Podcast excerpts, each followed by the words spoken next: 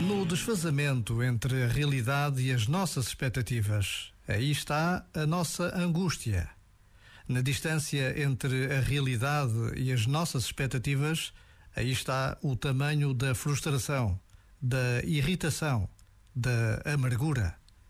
No tamanho da nossa resistência em aceitar a realidade, aí está o que nos falta em leveza, clareza, alegria.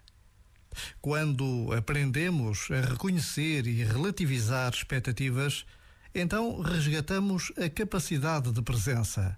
E aí, sim, libertamos de novo as qualidades intrínsecas da nossa essência. Já agora, vale a pena pensar nisto. Este momento está disponível em podcast no site e na app.